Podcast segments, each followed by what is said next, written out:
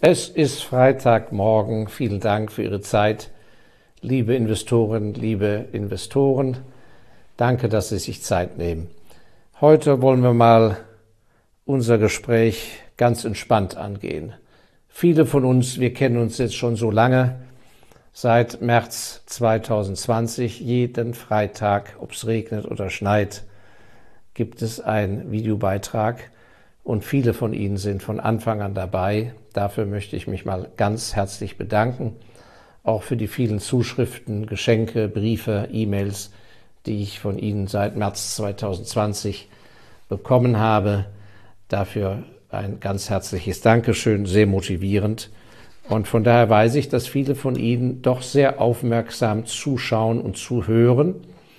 Und äh, von daher, weil wir uns jetzt doch schon gut kennen, erlaube ich mir mal ein im Rahmen unserer Mentorenreihe das Thema Zeit anzusprechen.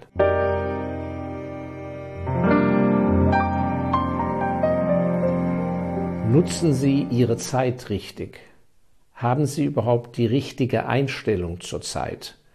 Nun, ich selber bin ja kein Allwissender, aber ich möchte doch einige Überlegungen von mir mit Ihnen teilen, ruhig auch provokante Thesen, damit sie vielleicht aufgerüttelt werden, über dieses Thema mal nachzudenken oder mit Freunden und Familie drüber zu sprechen oder vielleicht sogar eine ganz andere Sichtweise zu bekommen. Denn anders als wir vermuten, sind wir in einem gewissen Modell, was wir von Zeit halten, groß geworden durch die Schule, durch die Medien, durch die Familien und unter Umständen ist dieses Modell gar nicht richtig.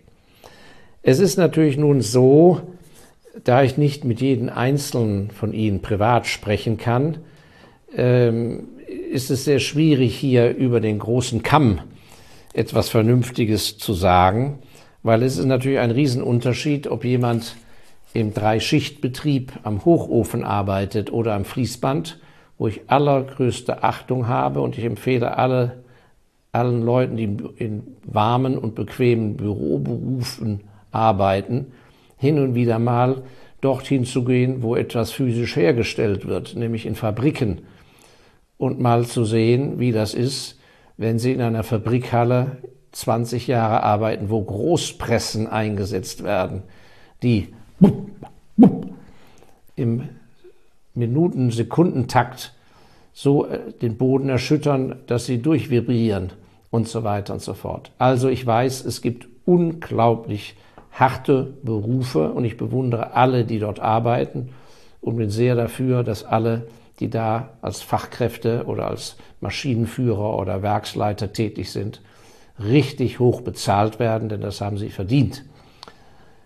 Für diese Menschen ist natürlich der Faktor Zeit, Erholung in der Freizeit, Pensionierung ein ganz, ganz anderes Thema und ich würde sagen lebenswichtig für die Gesundheit und fürs weitere Leben, ist natürlich ein ganz anderes Thema als für jemand, der von seinen zehn Mieteinnahmen, von zehn Wohnungen, die er vermietet hat, lebt und im Prinzip einmal im Monat den Bankauszug kontrolliert, ob alle zehn Mieten da sind und ansonsten widmet er sich dem Golfplatz und dem Rasenmähen zu Hause. Also, das ist natürlich ein Extrem. Worauf ich aber hinaus will, ist, dass doch sehr viele Menschen in Deutschland, Österreich und der Schweiz nicht mehr, Gott sei Dank, in physisch anstrengenden Berufen arbeiten, die belastend sind, sondern viele von ihnen fühlen sich aber unzufrieden, empfinden ein Vakuum fühlen sich belastet und zwar rein über die Psychologie, über die Psyche. Obwohl der Beruf nicht schwer ist, sie müssen nicht schwer heben. Sie sitzen nicht der Hitze ausgesetzt, 40 Grad oder Gestank oder sonstigem Lärm. Und um diesen Bereich geht es mir. Und ich habe mich gefragt, wie kommt es, dass so viele irgendwo doch mit ihrem Beruf unzufrieden sind. Und ich glaube, es hängt sehr stark damit zusammen, dass viele von ihnen sich begeben haben, aus ihrer Sicht notgedrungen, in Begebenheiten, wo sie sagen, ich halte das nur durch, wenn ich sozusagen den Beruf absitze und mich ganz auf die Freizeit konzentriere. Sprich, man geht zur Arbeit in der Hoffnung, möglichst früh in den Feierabend zu gehen. Und wenn man aus dem Urlaub kommt, dass man nach dem ersten Abarbeiten des Wustes auf dem Schreibtisch im Prinzip bereits dabei ist, den nächsten Urlaub zu planen. Ich halte dieses Modell für sehr, sehr gefährlich. Ich glaube, es führt zu sehr viel Unglück und es führt zu sehr viel schlechter Gesundheit. Und ich glaube, es ist eines der Hauptübel, weshalb so viele Menschen ohne ihren Psychoanalytiker kaum noch über die Runden kommen. Der Beruf des Psychoanalytikers, ich möchte hier äh, niemand zu nahe treten, hat seine Berechtigung, selbstverständlich. Aber ich glaube, viele Menschen ähm, begeben sich da in ein Feld, wo sie nicht an die Wurzel des Ganzen rangehen. Und ich würde sagen, dass sie mal schauen sollten, ob wirklich ihre Einstellung, wie sie mit der Zeit umgehen, ob die wirklich überhaupt noch zeitgemäß ist. Und ich würde hier plädieren für eine sehr konservative, vielleicht überholte Praxis, die früher vielleicht etwas verbreiteter war. Da müssen wir Begriffe verwenden, die sehr sozusagen nicht sehr sexy klingen, und zwar das gute Tagwerk. Ich bin zutiefst davon überzeugt, dass jeder von Ihnen zur Welt gekommen ist als sehr schöpferisches Wesen mit einer ganz bestimmten großen Aufgabe, die Ihre Seele zu erfüllen hat. Das kann bei manchen Menschen etwas sein, was ganz am Ende des Lebens passiert. Also denken wir zum Beispiel an Konrad Adenauer, der glaube ich, ich habe jetzt extra bei Wikipedia nicht nachgeschaut, der Gedanke kommt mir gerade, der glaube ich schon 75 Jahre alt war, wo er die Aufgabe bekam, die Bundesrepublik Deutschland wieder auf vernünftige Beine zu stellen nach dem Zusammenbruch des Krieges, die soziale Marktwirtschaft zu etablieren in Westdeutschland. Nicht, dass ich ihn vergleichen möchte. Armand Hammer in Amerika war 60 Jahre alt, als er den Ölkonzern Occidental Petroleum gegründet hat. Mit 60 Jahren. Das heißt, mit 60, vorher war er auch schon wie Adenauer tätig und erfolgreich. Aber die eigentliche große Sache im Leben kam bei diesen beiden Männern zum Beispiel erst sehr spät im Leben. Bei anderen Menschen ist es eine permanente Sache. Also das ist sowieso etwas in diesem Bewusstsein und in dieser Ruhe sollten Sie tagtäglich leben, dass Sie mit einer großen Bestimmung hier auf dieser Erde sind und dass Sie das eines Tages spüren oder leben werden. So, da Sie aber nicht wissen, wann und wo das ist, dass Sie das, weil Sie vielleicht viel Zeit brauchen, das rauszufinden oder das Schicksal Ihnen das dann erst serviert, müssen Sie natürlich die Zeit bis dahin vernünftig leben. Und das vernünftige Leben geht, indem ihre schöpferische Urseele angesprochen wird. Und dass sie, wie es im Alten Testament heißt, ihre Talente nutzen. Und diese Orientierung auf die Schwächen innerhalb der Erziehung, in der Familie und in der Schule, wo man schlecht ist und so weiter und nicht gut genug und so weiter, das ist ein ganz großer Blödsinn, die ganze Orientierung muss auf die Stärke gehen, die Stärke, die sie haben. Und sie sollten die Kraft und das Zutrauen entwickeln, auf der, da wo sie stark sind, wo sie eben Talent haben, alles zu tun, das zu entwickeln, die entsprechenden Ausbildungsschritte. Es dauert dann vielleicht länger, vielleicht lacht man sie aus, vielleicht ist am Anfang das Geld weniger, was auch immer. Aber das sind ganz entscheidende Punkte. Denn es ist so, die Frage, wie Sie Zeit empfinden, hängt ja ganz davon ab, da muss ich jetzt mal auf meine Notizen schauen, die ich so querbeet mir gemacht habe, hängt ja wirklich ganz davon ab, ob Sie etwas mit Passion machen und freiwillig. Das werden alle von Ihnen schon festgestellt haben, dass wenn Sie aus Passion freiwillig etwas machen, da haben Sie auf einmal Kraft, da haben sie keine komischen Gefühle. Da sind sie wie beflügelt. Und es gibt Menschen, die haben das so zum Lebensmotto gemacht und sind so von ihrer Aufgabe erfüllt, dass sie so viel mehr leisten als normalsterbliche Menschen, nicht weil sie eine bessere physische Natur haben, sondern weil diese Erfüllung eben Berge versetzt, aus den Gedanken Realität zu machen. Und da gibt es ganz wunderbare Beispiele von Menschen, die über 90 Jahre alt wurden und die über zig Jahre praktisch nie Urlaub gemacht haben, weil sie eben eine Aufgabe hatten, die physisch nicht schwer war, aber herausfordernd. Aber sie so erfüllt waren von ihrer Aufgabe, dass sie diese Kraft entwickelt haben. Und das führt natürlich dazu, die Effizienz in der Nutzung der Zeit. Da hapert es bei den meisten von Ihnen und von uns. Der Bankier Siegburg War, Sieg, Siegmund Warburg hat im Zweiten Weltkrieg die Investmentbank, die Merchant Bank SG Warburg in London gegründet. Und er war und hat mit einer unglaublichen Lebensleistung da eine ganz tolle Firma hingesetzt, die leider später aufgekauft wurde. Und sein ganzes Geheimnis war, und ich habe das in meinem Buch, dieses Buch ist bares Geld wert, näher beschrieben zum Thema Zeitnutzung. Die Sekunden zu nutzen. Das heißt, der Tag wird bei den meisten vergammelt durch Leerlauf. Leerlauf zwischen Terminen. Und meine Tante, die in eine, eine hohe Ministerialbeamtin war, in einem der Bonner Ministerien damals, die hatte einen einfachen Trick. Die hat eine Eieruhr auf ihren Schreibtisch gestellt und wenn sie wusste, um 16 Uhr muss sie in das und das Meeting, dann hat sie die Eieruhr so gestellt, dass die eine Minute vor, vor vier oder drei Minuten vorher, je nachdem wie viel Zeit sie brauchte, in den Meetingsaal zu gehen, hat sie die so gestellt, dass dann die Eieruhr bimmelt. Und dann konnte sie ohne permanent auf die Uhr zu gucken, oh, ist es denn schon vier Uhr? Wie viel Zeit habe ich denn noch?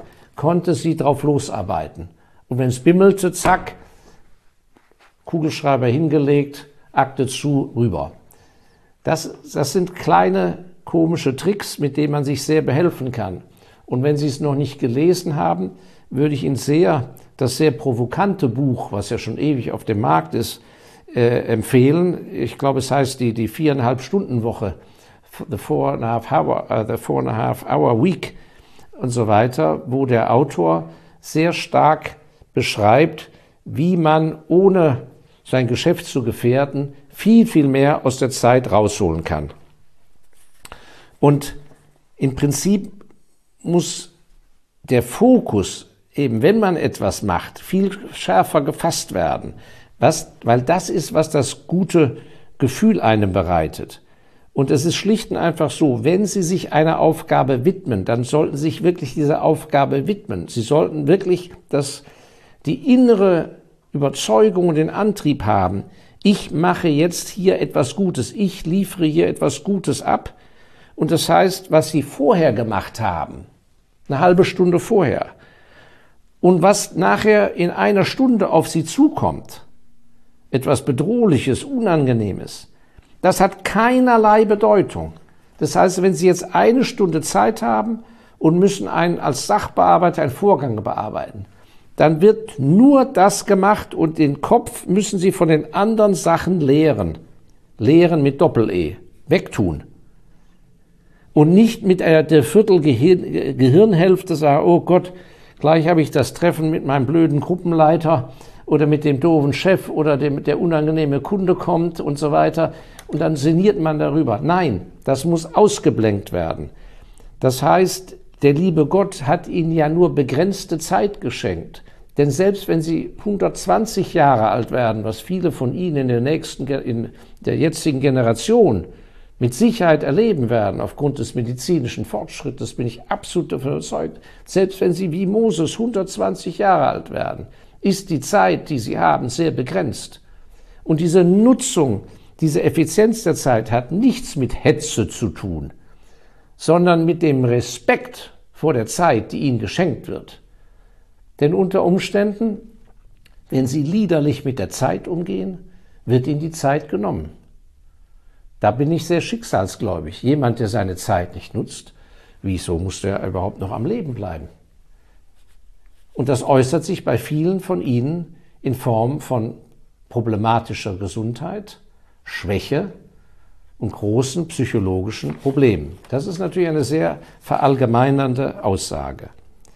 Und es ist so, wir hatten es neulich ja schon einmal erwähnt, dass statistisch leider es so erwiesen ist, dass so furchtbar viele von ihnen in ganz Europa, das trifft ja also ja nicht nur für die deutschsprachigen Menschen zu, überhaupt gar keine Identifikation mehr mit der Arbeit haben.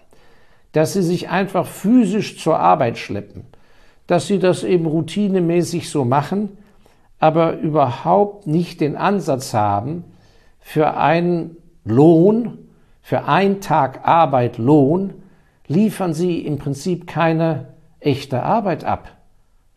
Und das ganze Ansinnen ist, das da abzusitzen. Und ich stelle das leider immer mehr im Dienstleistungsbereich fest, dass Leuten, die an sich eine Dienstleistung zu erbringen haben, völlig wurscht sind, ob das länger dauert oder nicht, oder dann gibt es eben keinen Termin, ja, und äh, es wird sich gar nicht bemüht, jemand zu helfen und so weiter und so fort. Ich bin ganz sicher, dass Sie da auch einige dieser Erfahrungen machen können. Und ich stelle fest, das ist ein Trend. Das ist jetzt keine Motzerei von mir, aber ich stelle einen Trend fest und das ist ein ganz unguter Trend. Nicht so sehr, weil es unangenehm für den Empfänger ist, der mehr Papierkrieg hat oder wo das schwieriger geworden ist und der Zeit verliert. Das ist schon schlimm genug. Nein, die Person auf der anderen Seite tut mir leid. Und es ist eben so, dass das permanente Hinnehmen von falscher Gesinnung und von falscher Firmenpolitik, das hängt sehr stark damit zusammen, dass sie nicht den Mund aufmachen. Wenn der Gruppenleiter oder der Teamleiter eben da Schlunzigkeit vorgibt, wieso müssen sie das akzeptieren? Sprechen Sie mit Kolleginnen und Kollegen, gehen hin und sagen, wir finden das nicht richtig. Das ist doch nicht gut, wie wir hier die Kunden bedienen. Und das Gleiche gilt für den Gruppenleiter zu seinem Vorgesetzten und so weiter. Wenn jeder nur sagt, ich bin nicht schuld, ich kann ja nichts dafür, das kommt von oben, das ist natürlich eine Ausrede. Und ich würde Ihnen dringend raten, dass wenn Sie heute in Umständen arbeiten müssen, die wirklich gegen ihr Ehrgefühl gehen, wo sie sich nicht mit identifizieren können, dann können sie vielleicht es sich nicht leisten, einfach hinzuwerfen, weil sie eine Familie ernähren müssen und Zahlungsverpflichtungen haben. Aber sie sollten damit nicht auf Dauer leben. Denn wirklich reich und unabhängig ist er nicht, der Millionen auf dem Konto hat, sondern ist der, der ein Rückgrat besitzt der in sich steht und nicht ein Duckmäuser geworden ist. Natürlich müssen sie sich taktisch verhalten und diplomatisch mal eine Weile, aber der Weg, ihr innerer Kompass, muss sie dahin führen, dass sie aufrecht ihre Talente nutzen können und dazu gehört eben die klare Überlegung, wozu gehe ich zur Arbeit und was liefere ich ab. So, und das Ganze zum Abschluss auf meinem letzten Zettel hier führt auch zu dem Thema, und ich bitte da meine jüngeren Zuschauerinnen und Zuschauer und Fans in Anführungszeichen ähm, um Entschuldigung, dass ich jetzt auch mal ein paar der Älteren unter unseren Zuschauern äh, ansprechen muss oder welche, die das schon absehen können, wenn sie 45 sind, dass ja auch mal eine Pensionierung kommt. Und wie gesagt, hier spreche ich nicht über diejenigen, die möglichst ganz früh in Pension sollten, um ihren Körper zu schonen und zu, sich zu, äh, wieder gesund zu werden und gesund zu bleiben, weil die Arbeit so schwer ist und so weiter und vor denen ich diesen großen Respekt habe. Ärzte, die Schichtdienst leisten, Unfallstationen und so weiter und so fort und die Arbeiter, die Facharbeiter. Für die anderen gilt, dass diese Obsession in Frühpension zu gehen, ein Pensionär zu werden, ist ja eine Fehlprogrammierung sondergleichen. Sondergleichen. Und ich möchte wirklich an Sie appellieren, wenn Sie 40 sind, 45, 50, 53 etc., nicht abzuwarten, bis das dann auf Sie zukommt, sondern mal zu überlegen, ist das wirklich die nächste richtige Weichenstellung? Dass Sie komplett den Löffel abgeben und sich einfach nur noch dem Essen, dem Einkauf, irgendeinem Hobby ergeben und das war's.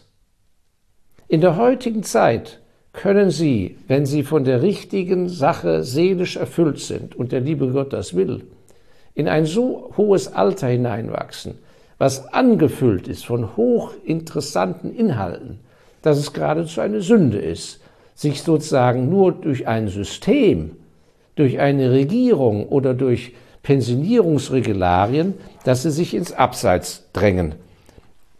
Und ich würde sagen, für viele Menschen, wenn ich gefragt würde, soll ich jetzt äh, die Arbeit niederlegen? Das gilt ja auch für die Selbstständigen und die Unternehmer. Soll ich eigentlich jetzt die Arbeit niederlegen, aufhören?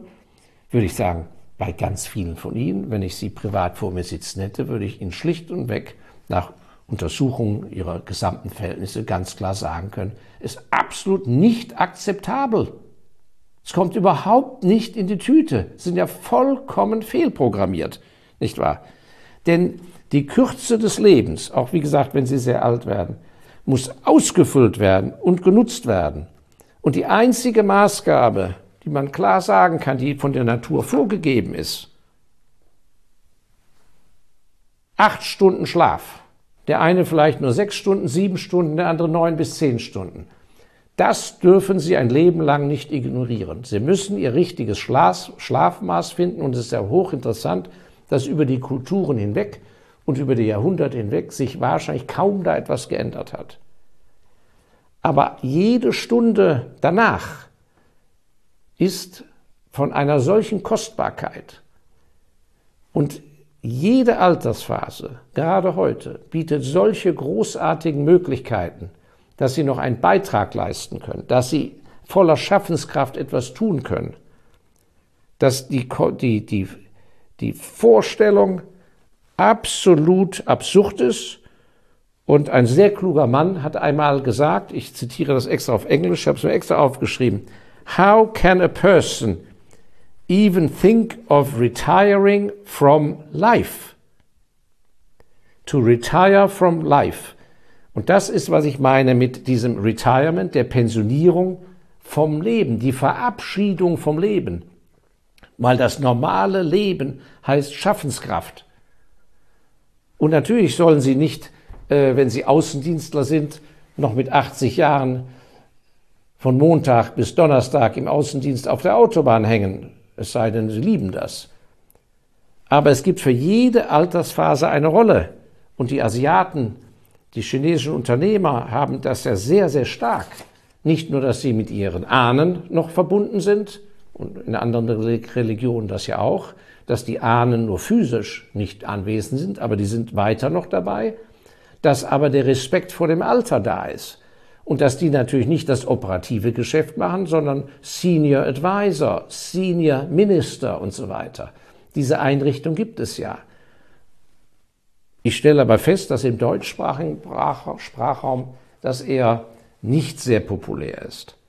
So, und was bedeutet das?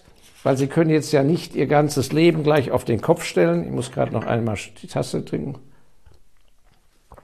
Können ja nicht gleich Ihr ganzes Leben auf den Kopf stellen. Sie können aber mit kleinen Schritten in diese Richtung anfangen. Und es bedeutet was? Dass wenn der erste kleine Schritt wäre schon ein großer Erfolg, dass sie sich mehr und mehr angewöhnen, dass wenn sie erkennen, gründlich analysiert, alles durchdacht, Mensch, wir müssen an sich demnächst mal das und das ändern. Oder dem Meier müsste mal ein Brief geschrieben werden. Oder ich muss jetzt dringend mal den Sohn so anrufen. Wann wird das dann gemacht? Sofort. Es ist 19 Uhr abends, es ist 20 Uhr Abend. Ihnen kommt die und die Idee und das sitzt. Und Sie wissen, ich muss es tun. dann wird das nicht nächsten Dienstag oder nächsten Mittwoch gemacht. Dann wird das noch am Abend gemacht, dann sagen Sie Ihrem Lebenspartner, hör zu, ich bin beim Fernsehen nicht dabei und bitte weck mich nicht morgen früh, ich lege eine Nachtsitzung ein. Ich mache das jetzt. So, und dieses sofort rangehen und die Zeit, die einfach da ist, nutzen, wie gesagt, der ganze Block rund um den Schlaf herum, um diese acht Stunden, ja, diese Zeit muss gefüllt werden und ich glaube, dass das zu einem ganz, also einer ganz anderen Einstellung zum Leben führt, zu einem ganz anderen Selbstvertrauen, Selbstbewusstsein und zu einem wirklich auf Dauer erfüllenden Gefühl. Ich hoffe, Sie verzeihen mir meine sehr persönlichen, zum Teil provokanten Äußerungen und ich weiß, wie gesagt, dass für jeden Einzelnen von Ihnen äh, spezielle Verhältnisse vorliegen und vieles von dem, was ich gesagt habe, vielleicht nicht gilt. Aber vielleicht kennen Sie jemanden, der mit diesen Gedanken etwas anfangen kann und vielleicht äh, ist es doch auch eine Anregung zu einer generellen Standortanalyse Ihrer eigenen Person und der Ihrer Lieben. Ganz herzlichen Dank für Ihre Geduld. Äh, mal heute ein anderes Thema und ich freue mich auf nächsten Freitag. Ihr Markus Elsässer.